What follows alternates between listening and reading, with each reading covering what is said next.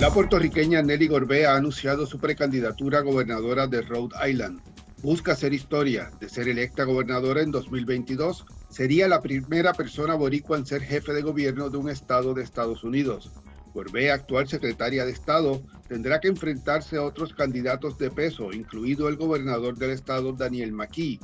Pero Gorbea confía en su legado en el Departamento de Estado, la conexión que ha podido hacer con el electorado tras ganar las elecciones a la Secretaría de Estado en 2014 y 2018 y en que tiene el mensaje correcto. Las primarias demócratas de Rhode Island deben tener lugar en septiembre de 2022, la elección general en noviembre de ese año. Hoy en Desde Washington, Nelly Gorbea. Bienvenida, secretaria. Gracias, bienvenida, gracias. Usted acaba de anunciar su precandidatura a la gobernación de, Rhode Island, pero eh, iría primaria realmente en septiembre de 2022, así que es un largo camino. Pero antes de que entremos a hablar del tema de, su nueva candidatura, eh, preséntese un poco ante, ante, el público. ¿Quién es Nelly Gorbea? Nelly Gorbea es la hija de Roberto y Nelly Gorbea, eh, que me, pues, se crió en Coupey y y en, y en, en, otro barrio que queda cerca de Carolina, a alturas de San Martín. Y, y fui a la escuela en Coupeyville eh, y siempre pues tuve interés en, en participar en, el, en, mejorar la situación alrededor mía. Eh, con el tiempo me he dado cuenta que parte de mi camino a llegar hasta ahora, esta candidatura histórica para la gobernación de, de Rhode Island, eh, que, el que el que lo hereda no lo hurta y, hay ciertos patrones dentro de, dentro, del, dentro de uno mismo, pues yo era la chica que en séptimo grado, cuando explicaron lo que era el consejo de estudiantes, dijo, fíjate, eso suena interesante, yo voy a hacer eso. Y, pasé, a, pasé a participar en el consejo de estudiantes en Coupeyville este, por los siete años que estuve allí de séptimo a cuarto año. Eh, y, pues nada, eh, con eso eh, fui a la universidad con interés en, la política pública, las relaciones internacionales. pasé a hacer una maestría en administración pública en Columbia, en Nueva York. Y de ahí me caso y me mudo acá al estado de Rhode Island, porque mi esposo es profesor acá, catedrático en la Universidad de Rhode Island. Y empiezo a hacer mi hogar acá en este estado que en realidad me ha dado las puertas abiertas y que estoy recibiendo más y más puertorriqueños a medida que pasa el tiempo. Eh, y, yo le digo a la gente que Rhode Island eh, se asemeja mucho a Puerto Rico, porque las distancias son cortas, eh, de hecho es más pequeño que Puerto Rico en ese sentido y en población, pero las conversaciones muchas veces empiezan, ay, ¿dónde tú eres? ¿Y, a quién conoces? ¿Y a qué escuela fuiste? Y, y, acá, y tenemos un ambiente de playa también, porque tenemos una costa muy grande, así que hay muchas formas en las cuales eh, Rhode Island se, se, asemeja y pues yo entro aquí a, a participar dentro del, del área cívica del, del, Estado y pues the rest, como decimos en inglés, is history. Así es Usted trabajó en Puerto Rico, este, por anteriores conversaciones, usted me había dicho que trabajó en el Banco Gubernamental de Fomento. ¿Cómo llega allí? ¿En qué, en qué momento de su vida llega al gobierno de Puerto Rico? Sí, yo cuando me fui de, de, de a universidad, siempre pensé que quería regresar a, a, participar, en parte porque tenía un interés en mejorar el mundo. Entonces, pues uno siempre, pues cuando yo creo que cuando uno quiere mejorar el mundo, uno quiere mejorar también su propio lugar de, de nacimiento. Así es que eh, unos cuantos años después que, me casé, em, decidimos que, yo iría de regreso a, Puerto Rico y trabajé en los últimos tres años del segundo término de Pedro Rosselló eh, en, el Banco Gubernamental de Fomento y eh, terminé, de hecho, mi tiempo en el Servicio Público en Puerto Rico como asesora en asuntos económicos para el gobernador Pedro Rosselló.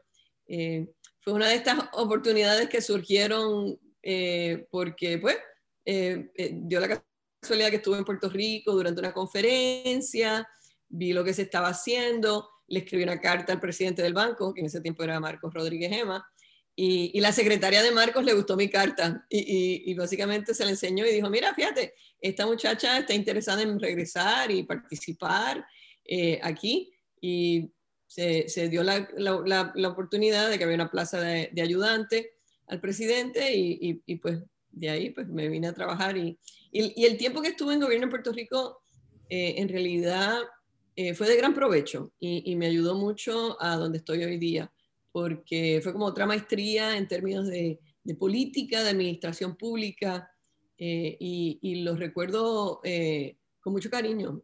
mucha gente trabajando bien duro, eh, y, tratando de echar la isla hacia adelante. Eh, y que es una de las satisfacciones que uno tiene cuando estás en el servicio público, el que te rodeas con gente que quiere hacer eso. Una década más tarde, poco más de una década más tarde, entonces usted eh, decide aspirar a, la Secretaría de Estado de, de, Rhode Island, el puesto que ahora ocupa. ¿Por, ¿Por qué su entrada a la política electoral? Pues mira, después de un tiempo de estar aquí envuelta en diferentes actividades, incluyendo eh, muchas juntas de eh, organizaciones sin fines de lucro y participar activamente en el Comité eh, de Acción Política Latino de Rhode Island que habíamos creado, uno se da cuenta, particularmente aquí en un estado pequeño, que la gente que sale electa, pues son gente de carne y hueso como, como, como tú y yo, o sea, no, o sea, algunos son súper inteligentes y súper fabulosos y otros no tanto. Este, y, te das cuenta que hace una falta de perspectiva en esa mesa donde se están tomando decisiones importantes que, afectan a una gran variedad de personas. Eh, y, la y, los que tienden a estar en esa mesa de decisiones históricamente han sido hombres blancos, anglosajones. Entonces, eh, eh, yo había sido subsecretaria de Estado en, en otra administración eh, me había ido al sector sin fines de lucro, estaba eh, como directora ejecutiva de un grupo que trabaja el tema de la vivienda asequible y veo que el escaño de secretario de Estado iba a ser un escaño abierto, o sea, porque nosotros tenemos límites de término como en Puerto Rico. De hecho, a diferencia de Puerto Rico, en Rhode Island, el secretario de Estado, el vicegobernador, el gobernador, el procurador general, el secretario de Justicia, por decirlo así, y el tesorero, todos son cargos electos por el pueblo. Entonces, pues yo digo, ¿tú sabes qué? Yo conozco esa agencia súper bien, sé lo que hay que hacer para echarla hacia adelante y pues me voy a tirar. Y en el 2014 lancé esa candidatura y, justo después de eso fue que nos, tú y yo hablamos. Este, y, y, fue una candidatura bien interesante porque eh, no mucha gente pensaba que yo iba a poder eh, ganar. El muchacho contra que participé en la primaria demócrata tenía tres veces más dinero que yo en su campaña, eh, era, era rico, había estado, era de una familia de Newport, eh, de muchas generaciones aquí en el estado, eh, pero yo sabía que yo era mejor que él, porque yo sabía lo que estaba hablando. Así es que me puse a hablar con el pueblo, recaudé lo suficiente como para tener un comercial que quedó buenísimo y que al día de hoy la gente me habla porque tenía un slogan que decía, That's our Nelly. Este, y pues pude ganar. Eh, eh, y, lo que me gusta de esa historia, aparte de que claro, que uno, es, siempre es chévere cuando uno gana, eh, es que yo le puedo mirar a la gente y decirle, mire, su voto cuenta. Porque lo más que la gente me dijo entre la primaria y las elecciones generales fue, oye, wow, Nelly, muchas felicidades, yo voté por ti, pero yo no pensé que tú ibas a ganar. Porque nadie pensaba que yo iba a poder ganar contra este individuo que los medios habían descrito como pues, ese es el que va a ser y se acabó. Eh, pero al final eh, nuestra democracia es tal que la historia se cambia cuando la gente vota. Así es que eso, eso fue lo que pasó. Y entro entonces en la Secretaría de Estado, donde he tenido el placer de servir seis años. Eh, de hecho, en esa primera elección del 2014, las elecciones generales, fui la, la persona con, con, la segunda persona con más votos en la elección general del 2014 segunda después del senador eh, eh, Jack Reed, que es una institución aquí. Y yo creo que volvemos a lo mismo, rompe estos esquemas que tenemos de que nosotros no podemos llegar, de que, de que de alguna forma hay unas barreras. Yo le digo a mucha gente, particularmente a la gente joven, que las peores barreras son las que tienes en tu propia cabeza. Oye, ¿y qué, qué hace la Secretaría, la Secretaría de Estado? Eh, explíquele a la gente cuáles son las funciones. Sí acá la Secretaría de Estado, a diferencia de en Puerto Rico, eh, tiene un cargo muy importante como eh, en, el, en, el, ámbito eleccionario. Yo soy eh, lo que llamamos en inglés el Chief Election Official, pero trabajo el tema de las elecciones, administro las elecciones en colaboración con una agencia estatal de elecciones, que es quien, corre las elecciones en sí, el día de las elecciones, conjuntas locales de elecciones en los diferentes municipios. Tenemos 39 municipios aquí en Rhode Island. Pero tengo una, eh, una posición neurálgica en términos de liderar el tema de las elecciones aquí en Rhode Island y que en los últimos años ha sido eh, bien retante, tanto por los problemas cibernéticos eh, como los de, los de falta de información y, desinformación que, hemos tenido que batallar. Eh, entonces, pues ese es un área. El otro área que sí comparto con la Secretaría de Estado en Puerto, en Puerto Rico es el de las incorporaciones de los negocios y las fines, sin fines de lucro. Entonces, pues esa es la otra parte de mi agencia que mucha gente conoce. Pero también tengo en, bajo mi jurisdicción eh, la información al público sobre las reuniones eh, de gobierno, toda reunión que se haga tanto a nivel local, municipal, estatal, tiene que estar inscrita en, mi página web para que la gente sepa qué es lo que está pasando en el gobierno. Y eh, los cabilderos se tienen que también inscribir y yo pasé unas medidas amplias para reformar ese sistema de los cabilderos eh, que, le hacía bastante falta. Em, y finalmente tenemos los archivos del Estado, la biblioteca del Estado, que contiene todo tipo de documentación histórica. Nosotros, el Estado de nosotros tiene documentos que llegan hasta el 1636. Entonces, eh, claro, no tan antiguo como Puerto Rico, pero para, para acá, para los estados, es, bastante antiguo. Y, pues es, es, una responsabilidad bien importante poder mantener esos documentos y hacérselos eh, accesibles a, la gente. Entonces, eh, parte de lo que he hecho es, promover la educación eh, cívica de nuestros niños utilizando el material que tenemos en la oficina, porque para mí que parte del problema de que la gente no vota acá en, los estados es que, la gente no entiende el sistema. en Puerto Rico, si te mudas de, San Sebastián a, a Guaynabo, el esquema es el mismo acá en Rhode Island, si tú te mudas de Providence a Woonsocket, cambia el sistema eh, gubernamental municipal. Nosotros tenemos cuatro diferentes sistemas municipales en, el estado de Rhode Island. Entonces, ¿quién le dice a la gente que tiene 500 mil otras cosas? Eh, mira, esto, esto es tu gobierno ahora, antes tenías un solo concejal por el cual votabas, ahora tienes siete. O sea, toda esa, esa información cívica es bien importante para la gente, para que, para que tenga el conocimiento para ser un, un votante informado. Oiga, y entonces, eh, sus términos eh, tienen límites, o sea, usted no puede volver a aspirar, no, no, podía volver a aspirar a la Secretaría de Estado. Eso es correcto, sí, el, eh, mi término termina en el 2021.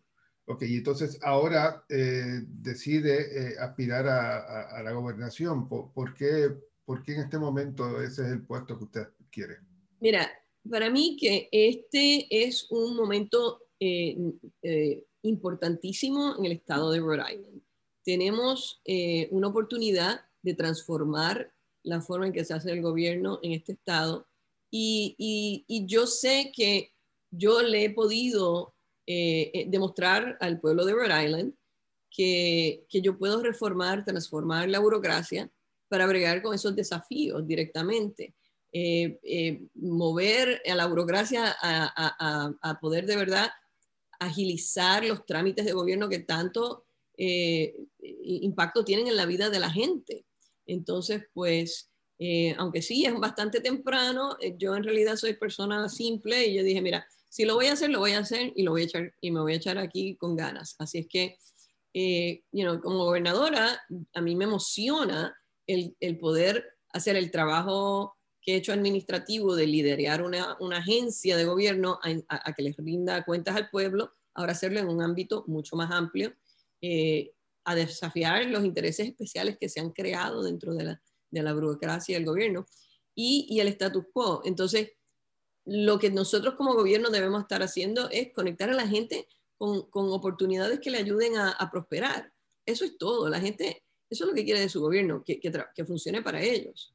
Eh, y, mi misión durante mi tiempo como secretaria de Estado y, y, de hecho dentro como líder comunitaria ha sido eso, hacer eh, que, la, que, el gobierno le, le trabaje al pueblo.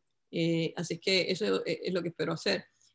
para nosotros tener una economía sólida aquí en Rhode Island depende de que tengamos una educación de alta calidad para todos, una vivienda que sea asequible, y, una infraestructura que pueda resistir el cambio climático y también eh, pueda eh, ver las oportunidades que hay en los trabajos nuevos que generan una movida de nuestra economía a, eh, energía renovable, como solar y, de viento.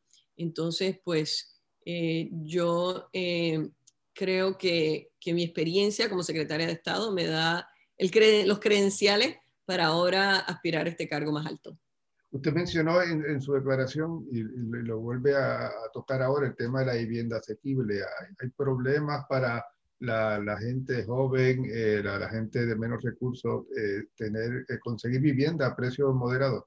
Totalmente, aquí tenemos una, una problemática muy seria y en muchas de las costas de Estados Unidos eso es el caso, en muchos de los otros estados no tan fuerte como el caso de California o, Washington State, que, de verdad se ve espantoso, pero sí lo tenemos y, tenemos que, salvaguardar la situación y, tratar de, resolverla antes de que se ponga súper crítica. Entonces, eh, nosotros tenemos eh, más del 25% de nuestra población que alquila, por ejemplo, está eh, gastando una cantidad excesiva de su ingreso en el alquiler. Entonces, si tú te estás gastando qué sé yo, la mitad de tu ingreso en alquiler, te queda muy poquito para tus hijos, para poder comer, para las medicinas.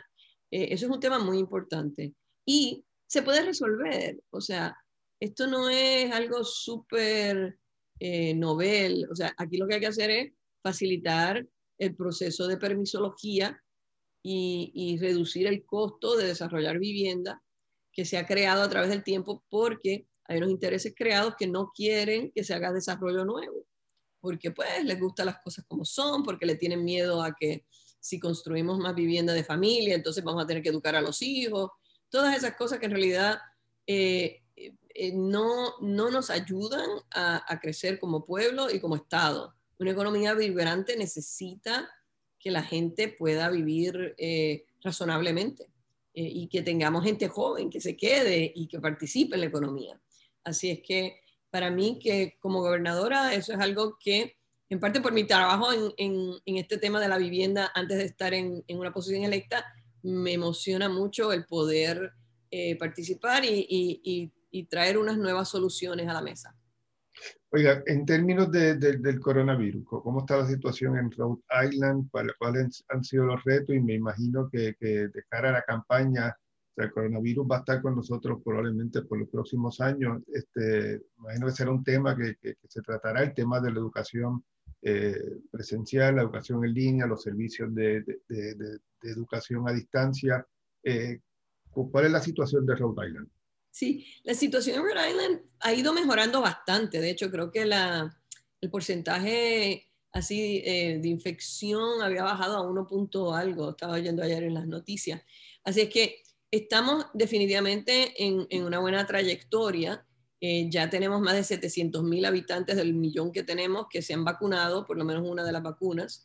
Eh, y, entonces se nota, se nota porque no estamos teniendo los casos en los hospitales como teníamos antes. Eh, las escuelas ya están regresando a, ser presenciales. ¿Totalmente o, todavía están híbridos? No, muchos de ellos están, este, la, la, gran mayoría ya están presenciales. Entonces, eh, lo, que tenemos que tener en cuenta es que esto es un virus que tiene varias, varias variantes, entonces no podemos quedarnos dormidos en la paja diciendo, ya, ya, vacunamos a todo el mundo y se acabó todo. No, este, tenemos que asegurarnos de que hagamos eh, hincapié de lo que hemos aprendido. Y bien importante que nuestra comunidad, eh, particularmente nuestras comunidades más marginales y, en muchos casos la, la, comunidad latina, la comunidad afroamericana, que, que, se, que se vacunen, porque hay mucho recelo en nuestras comunidades por información falsa en las redes sobre lo que representa el vacunarse y lo que pueden ser los efectos de la vacunación.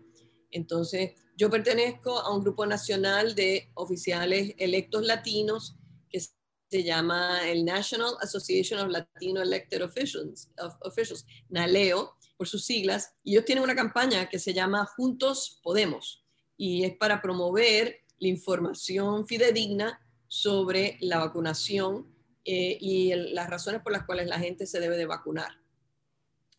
Oiga, eh, usted anuncia su candidatura eh, prácticamente el, domingo por la noche, el, domingo 23 o el lunes 24 se conoce, eh, ¿verdad? Este, ampliamente su, que esté en marcha.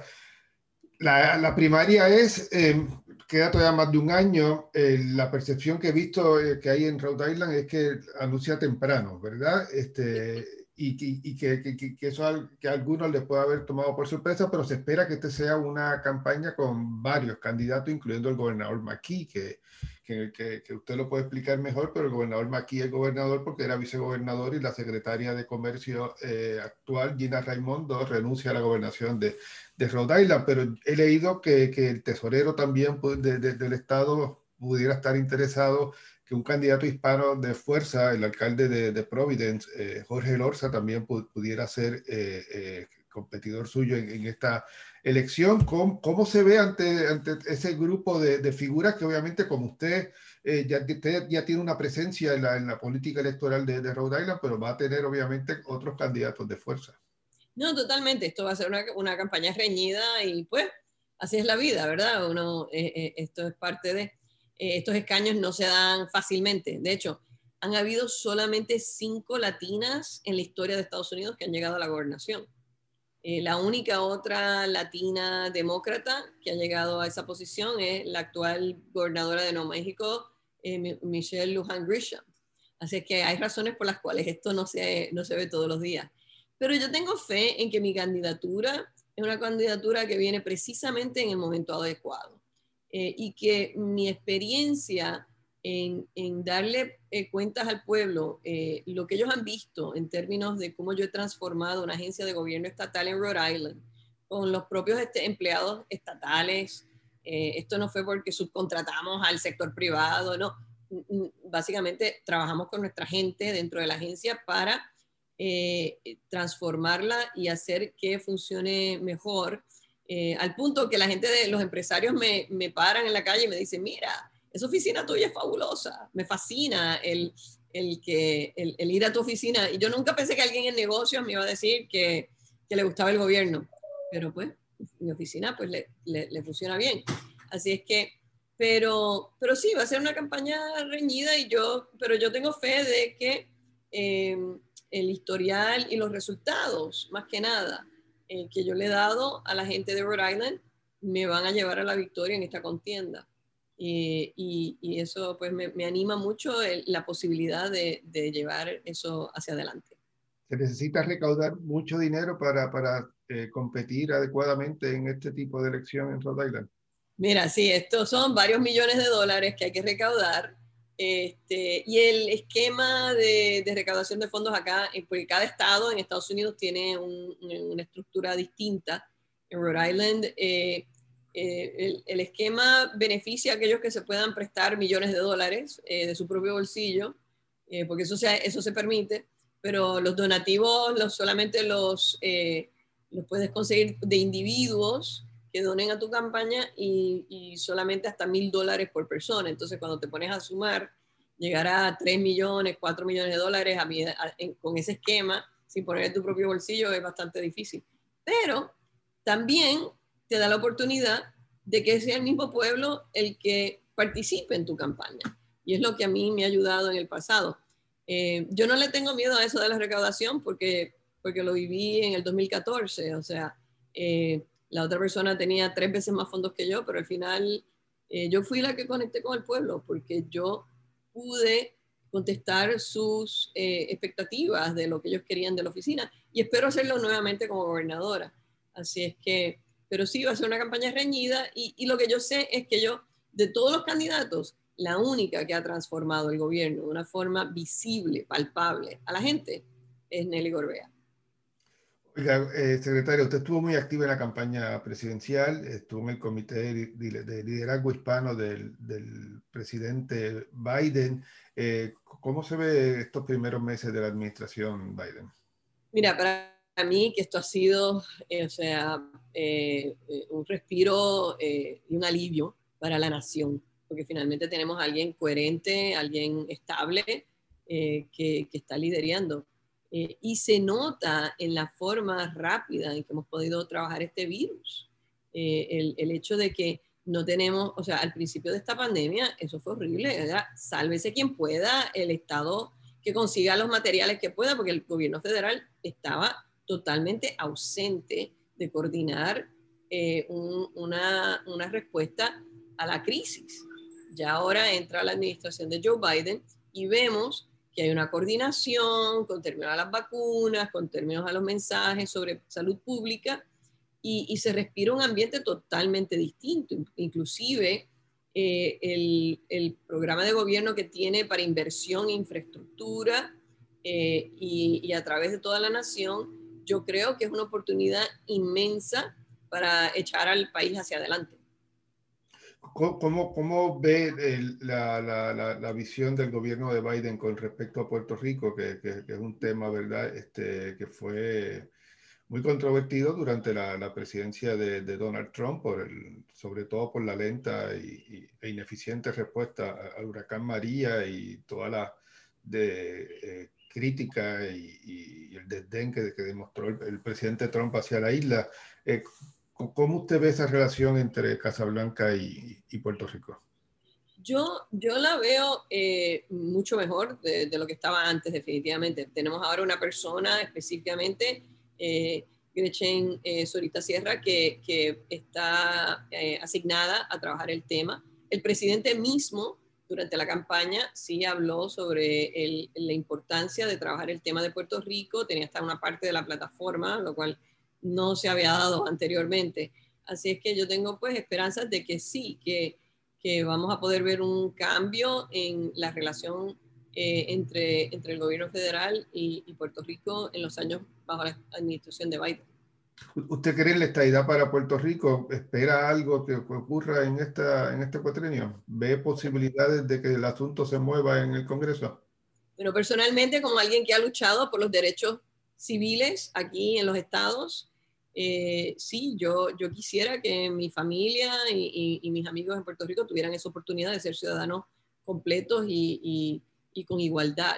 Eh, así es que en, mi vida, pues sí, ese, eso es algo que yo personalmente eh, apoyo la estadidad para Puerto Rico. Pero entiendo también que eso es algo que nuestra gente tiene que tomar esa decisión y yo lo que espero es que el Congreso y el gobierno federal le dé esa oportunidad a la isla, a decir, mira, esta es la forma en que nosotros queremos como isla echar hacia adelante. Eh, tratar a la gente de Puerto Rico como los adultos que son dentro del campo cívico, y escuchar lo que es la voluntad del pueblo. Eso es lo, lo, lo, ese es, esa es la riqueza de la democracia, el dar esa oportunidad al votante, decir, esto es lo que yo quiero y lo voy a hacer a través de, la, de, de, de esta elección, de esta reforma, de este referéndum plebiscitario. Y, pero ¿qué, ¿qué, quisiera usted ver del presidente Biden en ese sentido? Bueno, no, para mí es darle la oportunidad a Puerto Rico. Lo que pasa es que el, el presidente en realidad lo que puede hacer a lo mejor es, es, motivar al Congreso a que actúe porque el tema de admisión a, los estados es un tema congresional. Entonces, eh, lo que puede hacer el presidente es, sí, es apoyar a que Puerto Rico se le dé su oportunidad, decirle, mira, Puerto Rico, ustedes decidan, ¿qué quieren? Oiga, eh, ¿ha ido recientemente por Puerto Rico? O sea, ¿cuán frecuentemente va por la isla? Yo voy casi todos los años porque, bueno, en la pandemia un poquito menos, ¿verdad? Por la cuestión de la pandemia.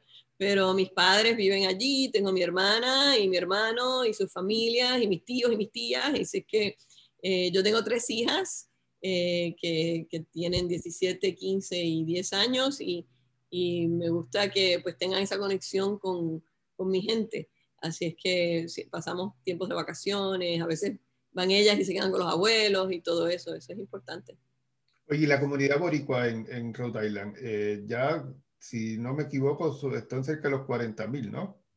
Sí, y vamos a ver lo que dice el nuevo censo. Este, pero la comunidad boricua acá en Rhode Island es, es significativa. Eh, dentro de los más o menos, bueno, los números que tengo son los antiguos del, del, del censo pasado, pero son unos más o menos 160 mil eh, latinos, es como el 16%, 17% más o menos del, del estado eh, y el grupo, los grupos más grandes son los dominicanos y los puertorriqueños, eh, y de entonces de ahí también, pero también tenemos colombianos, tenemos mexicanos, eh, ecuatorianos, peruanos, así que aquí en realidad hay una comunidad latina muy vibrante y que y que eh, eh, aporta muchísimo al estado de Rhode Island. Y, digo, si hay 40 mil, digamos que puedan haber este, 10 mil, 15 mil votantes activos, este, esa gente puede decidir una elección. Sí, no, definitivamente. Y, yo espero que mi gente boricua se anime y pues me ayude a llegar a hacer este, este nuevo escaño histórico. Eh, y, es parte de lo que me emociona, me emociona ver que la gente se envuelva y que se identifique con su gobierno.